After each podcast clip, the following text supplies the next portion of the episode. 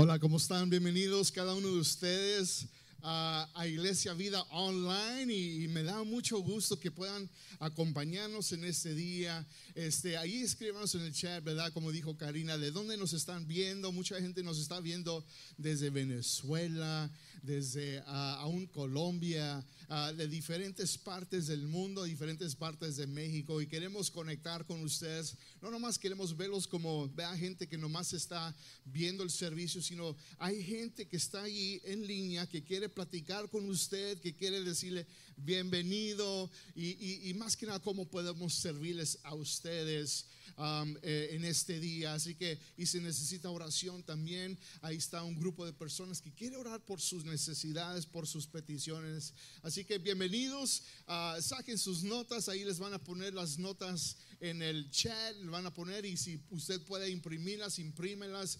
Eh, es importante eh, lo que hacemos ah, y cómo lo hacemos aquí en la Iglesia Vía, de que usted pueda seguir con nosotros el mensaje, porque dicen que eh, uno olvida como el 90% de, que, de, lo que uno escucha, pero cuando uno lo escribe retiene más, así que queremos que usted crezca como un discípulo de Jesús y, y más que nada, miren, más que nada queremos que su vida sea transformada, porque hay muchos, muchos cristianos, muchos seguidores de Jesús que, que- que escuchan la palabra pero no lo aplican, no, no, no lo practican y, y siguen igual. Así que eh, si quieres que su vida sea transformada, aplíquelo, aplíquelo a, a su vida. Así que vamos a orar ahí donde usted está.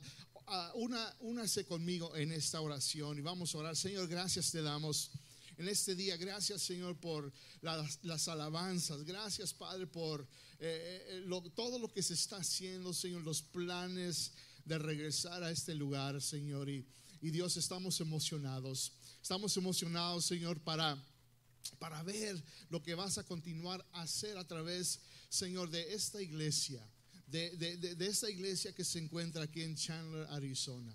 Y Dios, prepáranos, Señor, prepáranos porque yo sé que tú tienes algo grande, Dios, algo grande va a suceder y lo estamos esperando. Así que Dios, bendice tu palabra en este día, en el nombre de Jesús. Amén y amén. Hoy estamos comenzando una nueva serie que se, que se llama Imparable. Diga conmigo, imparable, imparable, qué bueno. Unstoppable, que, que- se dice en inglés, unstoppable. Y en tres domingos estaremos juntos una vez más. Vamos a, a estar aquí eh, eh, en ese lugar. Y, y sabe que yo creo que lo mejor está por venir. ¿Cuántos pueden decir amén? Lo mejor está por venir.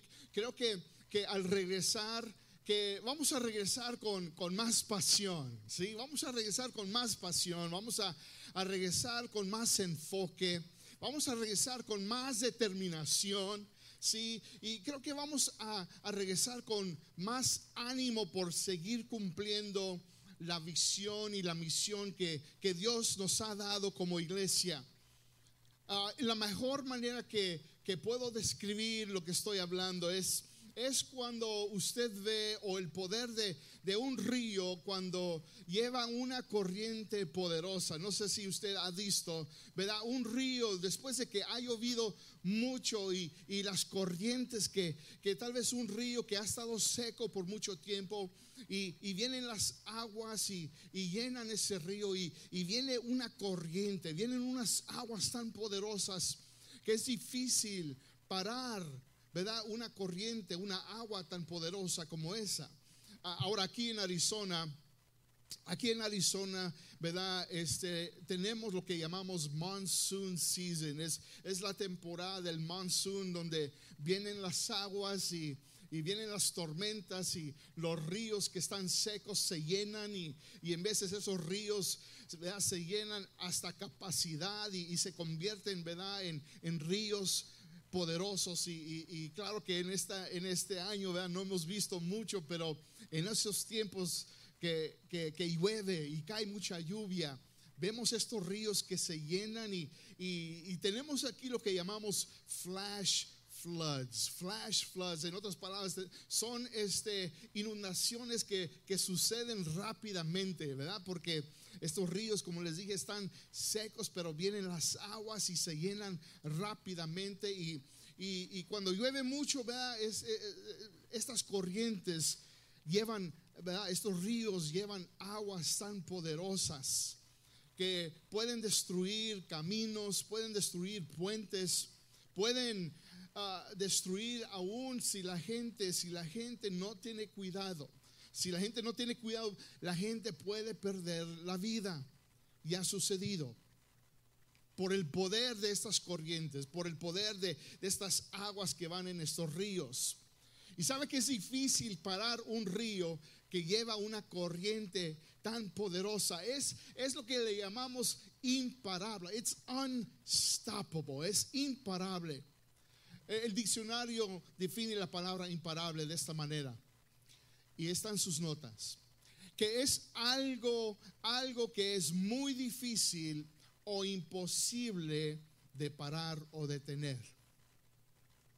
Imparable, que es muy difícil o imposible de parar o detener. Y sabe que de la misma manera, la iglesia es como un río con una corriente poderosa. ¿Cuántos pueden decir amén? Que cuando hay momentum, hay un impulso, hay, hay, hay esa corriente que, que, viene tan rápido y tan fuerte. Hay momentos cuando una iglesia, o cuando la iglesia en general, hay momentos y, y cuando hay enfoque, cuando hay pasión, cuando hay determinación, cuando hay ánimo y cuando, cuando la iglesia es, es saludable y está creciendo, es imparable. La iglesia es imparable. Y hoy quiero compartir con ustedes la historia de la iglesia y, el movimiento imparable que Jesús inició hace miles de años. Y en sus notas o en sus Biblias, Mateo capítulo 16, vamos a encontrar esta historia en el versículo 13 al versículo 18.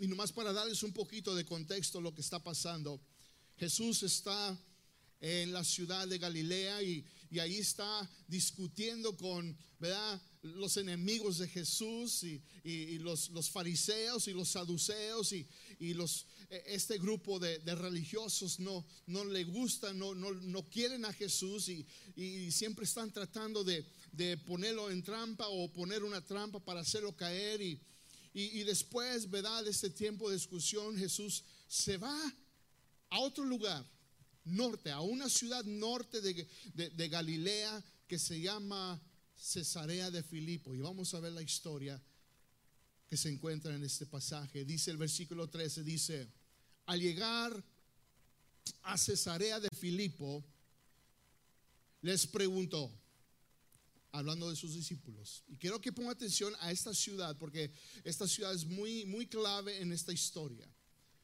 Al llegar a Cesarea de Filipo les preguntó, ¿quién dice la gente que soy yo? Ahora, ¿por qué es tan importante esta ciudad? ¿Por qué es que Jesús no se queda en, Galilea, ahí donde está su gente, su, su pueblo, su, su, los judíos, y en vez se va a una ciudad que se llama Cesarea de Filipo. Ahora, ¿qué, ¿por qué es tan importante esta ciudad? Déjenme les explico por qué esta ciudad es tan clave en esta historia, porque prepara el camino, prepara el camino a una pregunta que Jesús les va a hacer a sus discípulos. Ahora, esta ciudad, Cesarea de Filipo, si quiere, eh, subraya esta ciudad, póngale una estrella a esta ciudad, porque es, eh, como les dije, es una ciudad clave en lo que es el inicio del movimiento que Jesús comenzó y que le llamamos la iglesia. Ahora, Cesarea de Filipo era una ciudad localizada a 25 millas norte del mar de Galilea. Imagínense, Jesús viaja 25 millas norte a otra ciudad que se llama Cesarea de Filipo. Y esta ciudad, ¿por qué lo hacen diferente? ¿Por qué es diferente? Es porque esta ciudad, e, este lugar era conocida por su adoración pagana, por su adoración a otros dioses. La gente que vivía en esa ciudad era muy pagana y habían muchos templos, habían mucha adoración a dioses paganos. En especial un dios llamado Pan, P-A-N, P-A-N, y no es el pan que nos comemos, ¿verdad? No es el dios del pan, el pan de la torta o el pan del, del sándwich o el pan de la hamburguesa, no ese tipo de pan, ¿verdad?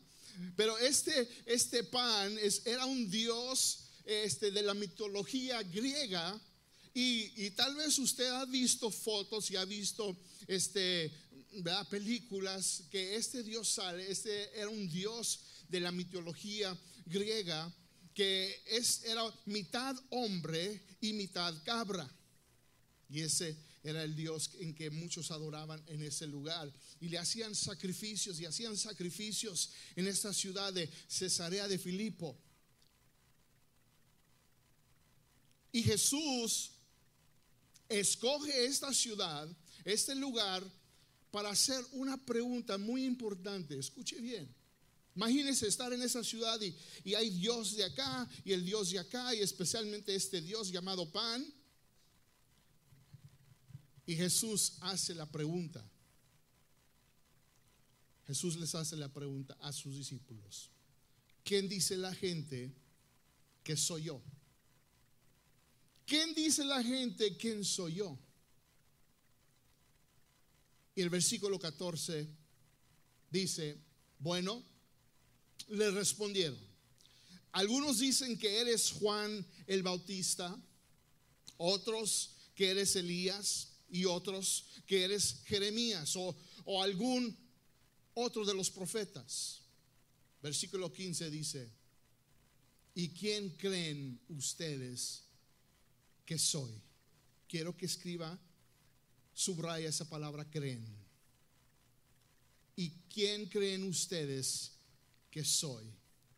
Primero Jesús pregunta a sus discípulos, ¿quién dice que la gente soy yo? Y los discípulos le dan a Jesús varias respuestas. Bueno, eh, eres, eh, algunos dicen que eres Juan el Bautista, otros dicen que eres el profeta Elías o otro, cualquier otro profeta. Pero después la segunda pregunta es más enfocada. La segunda pregunta que Jesús le hace a sus discípulos, ¿quién creen? No dice quién dicen ustedes quién soy yo. ¿Quién creen ustedes que soy?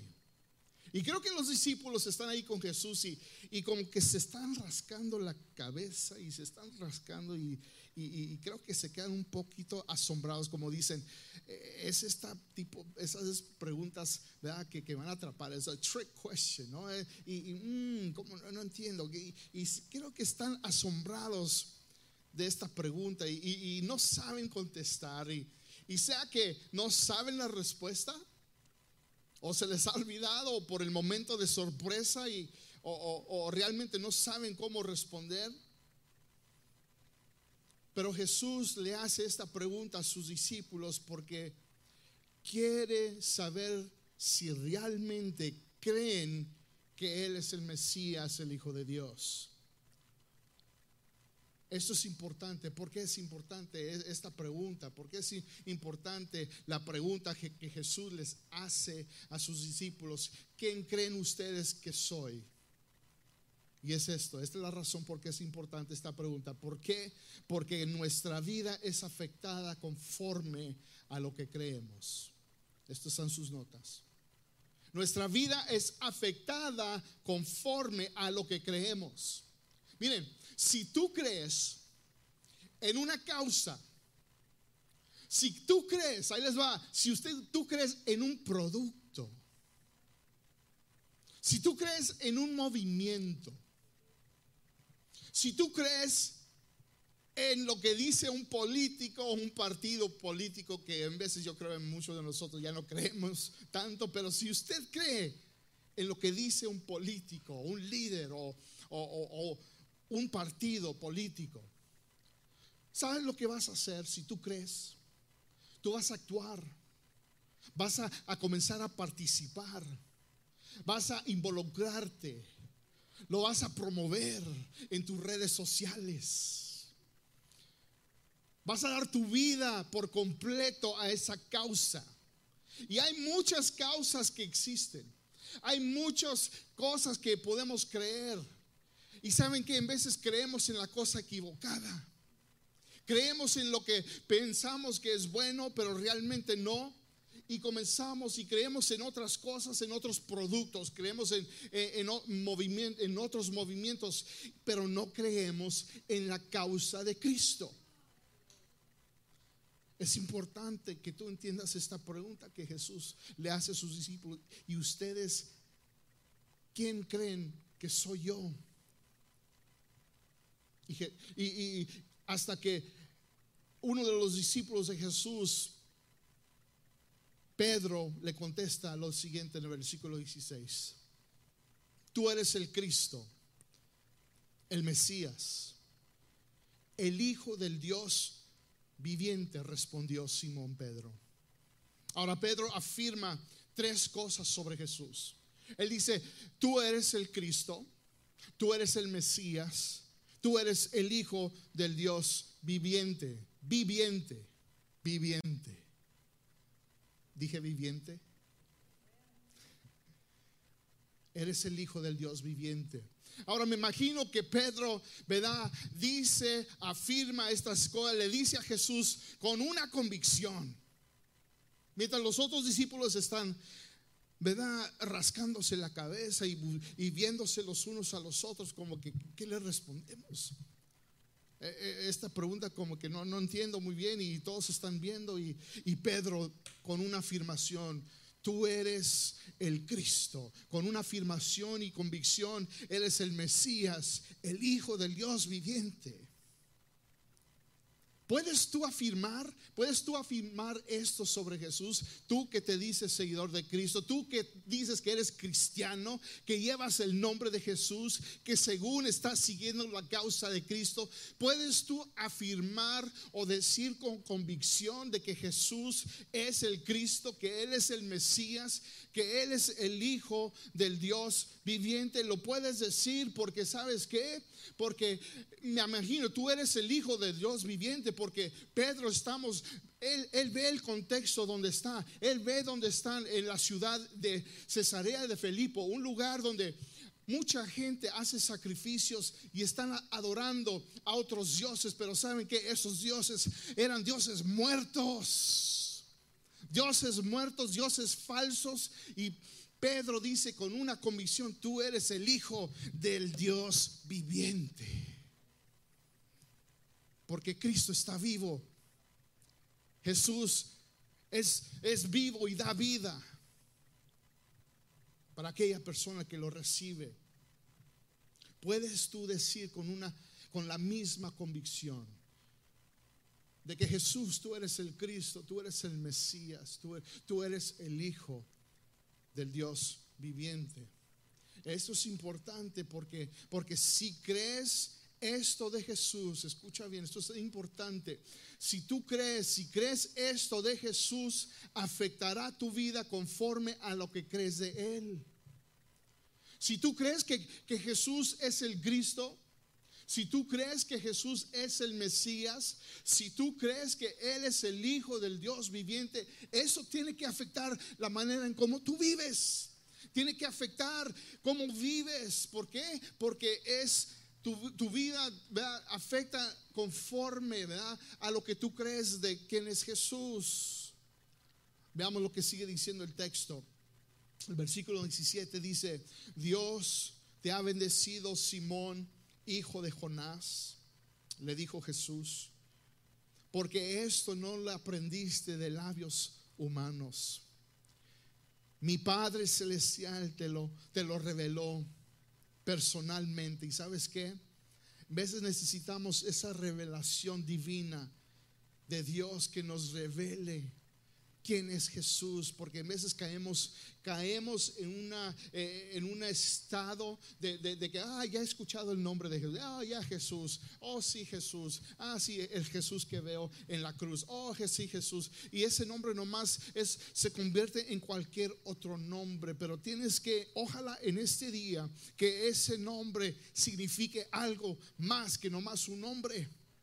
Él es el Cristo, el prometido, el escogido, el Mesías, el Hijo del Dios viviente. ¿Cuántos pueden decir amén? Y meses necesitamos decirle, Señor, revélame. Revélame una vez más, necesito esa revelación divina. Luego Jesús declara algo muy importante. Escuche bien el versículo 18. Jesús declara algo muy, muy importante. Versículo 18 dice, tú eres Pedro. Y sobre esta roca edificaré mi iglesia y los poderes del infierno no prevalecerán contra ella. Ahora, hay mucha controversia sobre este pasaje y, siempre va a haber controversia sobre este pasaje. Y sobre, y la controversia es de quién o en quién está edificada la iglesia. Sobre Pedro o sobre Jesús. Y siempre ha sido esa la controversia. Y yo creo que va a seguir siendo esa controversia. Pero quiero aclarar hoy en este día que no debe de haber ninguna controversia. Ya sabemos en quién está edificada la iglesia. Y la iglesia no está edificada sobre un ser humano, sino que la iglesia está edificada sobre el Dios Todopoderoso que es Cristo Jesús. Y solo puedo decir eso sobre esto. De que las cosas que son edificadas sobre el ser humano nunca, no van a durar para siempre. Pero las cosas que son edificadas sobre la roca que es Cristo Jesús, esas cosas van a durar por toda la eternidad, por siempre y siempre. Y en este pasaje Jesús declara que su iglesia, este mover, este movimiento, la iglesia, será edificada sobre la roca que es Cristo Jesús. Y que nada, absolutamente nada, ninguna virus, ninguna pandemia, ningún gobierno, ninguna ley, ni cualquier otra cosa, nada, nada, nada puede parar, ni los poderes del infierno no van a prevalecerán contra la iglesia. Somos imparables. La iglesia de Cristo es imparable. Nada o nadie lo puede parar. Y esa, es, la idea clave de este mensaje. Si se te olvida cualquier otra cosa de lo que dije, recuerda esto está en tus notas, de que nada ni nadie puede parar la iglesia. ¿Por qué? ¿Por qué, pastor? Si se, cerraron las puertas y, parece que el gobierno y está imponiendo y parece de que y, todo está pasando. ¿Por qué es de que nada o nadie puede parar la iglesia? Es por esto. Porque la iglesia no es el edificio, la iglesia es un movimiento.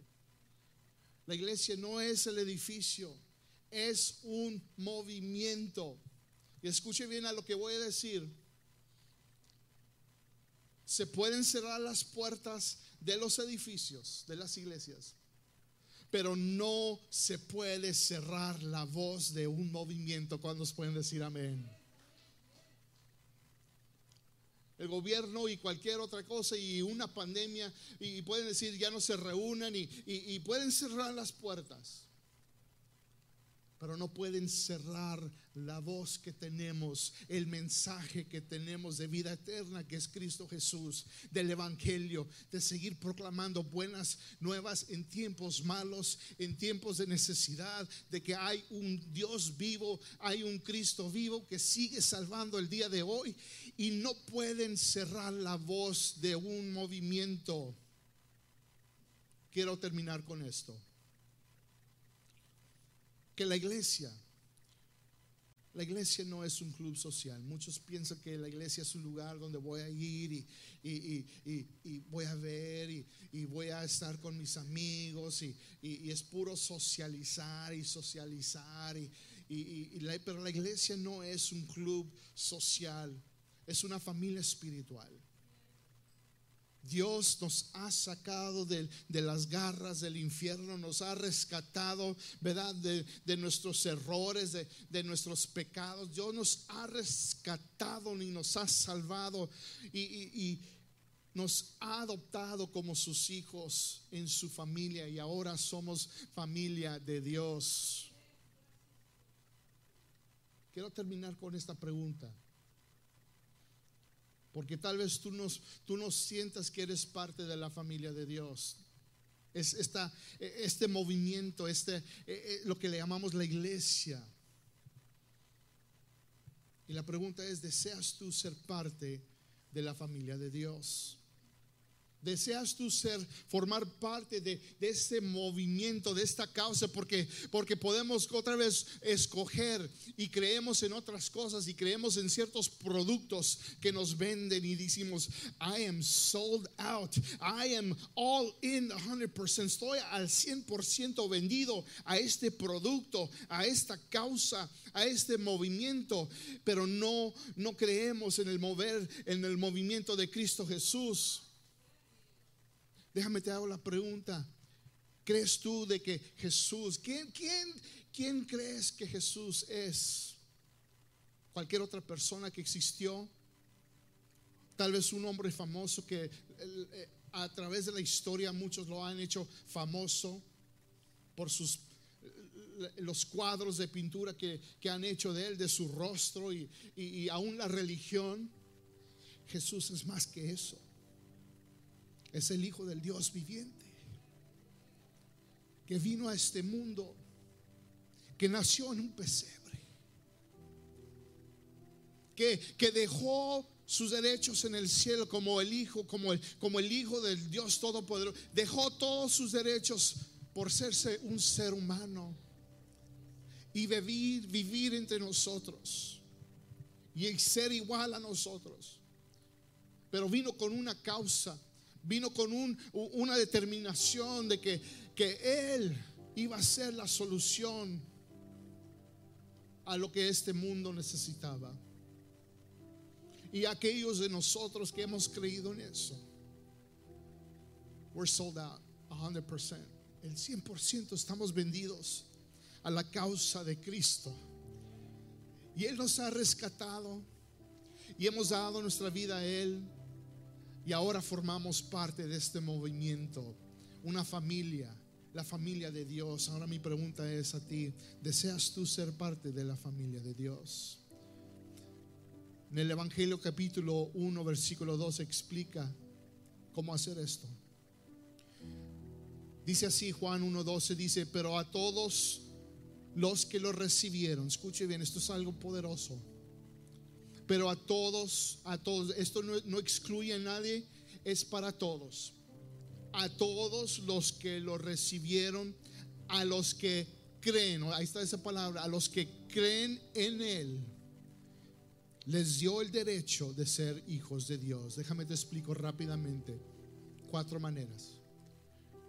Cómo ser parte de esta familia, de, este, de esta causa, de, de ser imparable, de ser una iglesia imparable. Número uno es esto, recibe a Jesús como tu Señor y Salvador, recíbelo. Porque eh, este regalo que Dios dio al mundo es un regalo que Él nos dio a ti y a mí y, te lo dio gratis y es gratis, no te cuesta nada. Solo tú lo tienes que aceptar y decir, yo lo recibo. Un regalo, ¿quién no quiere un regalo? Recibe este regalo de parte de Dios y Él te dará la vida eterna. Número dos, cree en Él, cree en Él, cree que Él puede perdonar tus pecados, cree que Él es el camino, la verdad y la vida, cree que Él murió en una cruz por tus pecados y que al tercer día él resucitó de los muertos. Cree en Él y arrepiéntete de tus malos caminos y confiesa tus pecados y recibe a Jesús como tu Señor y Salvador. Cree en Él. Número tres, recibe el derecho de ser un hijo o hija de Dios. Hay ciertos derechos ahora que tú tienes cuando tú los recibes. Y esos derechos ahora, ahora eres libre. You are free. Eres libre del pecado, de esas cadenas que te han tenido atados. Ahora rómpelas. Eres libre. Recibe el derecho. Ahora, ahora eres redimido por la sangre de Cristo. Ahora eres una nueva creación en Cristo Jesús. Recibe los derechos ahora que te pertenecen como una hija o hijo de Dios. Y por último, por último, ve y sé imparable porque somos un movimiento, no, no, no, somos un edificio. Ve y sé imparable. Eh, en veces pensamos que, que, vamos a la iglesia. Tengo que ir a la iglesia. No, no tienes que hacer eso. Tú nomás ve y sé la iglesia. Go and be the church. Y sé imparable. Señor, te damos gracias en este día. Gracias, Padre, por tu palabra. Señor, y oro por aquellos, Padre, que, que tal vez no sienten que son parte y forman parte de la iglesia. Pero en estos momentos, Señor, ya hemos explicado los pasos que necesitan hacer, que necesitan recibir ese regalo de salvación, que reciban, que te reciban como tu Señor y Salvador, que creen en ti, Señor, que crean que tú eres el Hijo del Dios viviente, el Cristo, el Mesías, que confiesen sus pecados y que crean que tú, Señor, les has dado vida nueva, Señor, y que hay que, Señor, recibir ese derecho, Padre, que nos pertenece. Y hay que ser, Señor, la iglesia. Hay que ir y ser imparables. Así que, Señor, yo oro por cada persona, persona que me está viendo.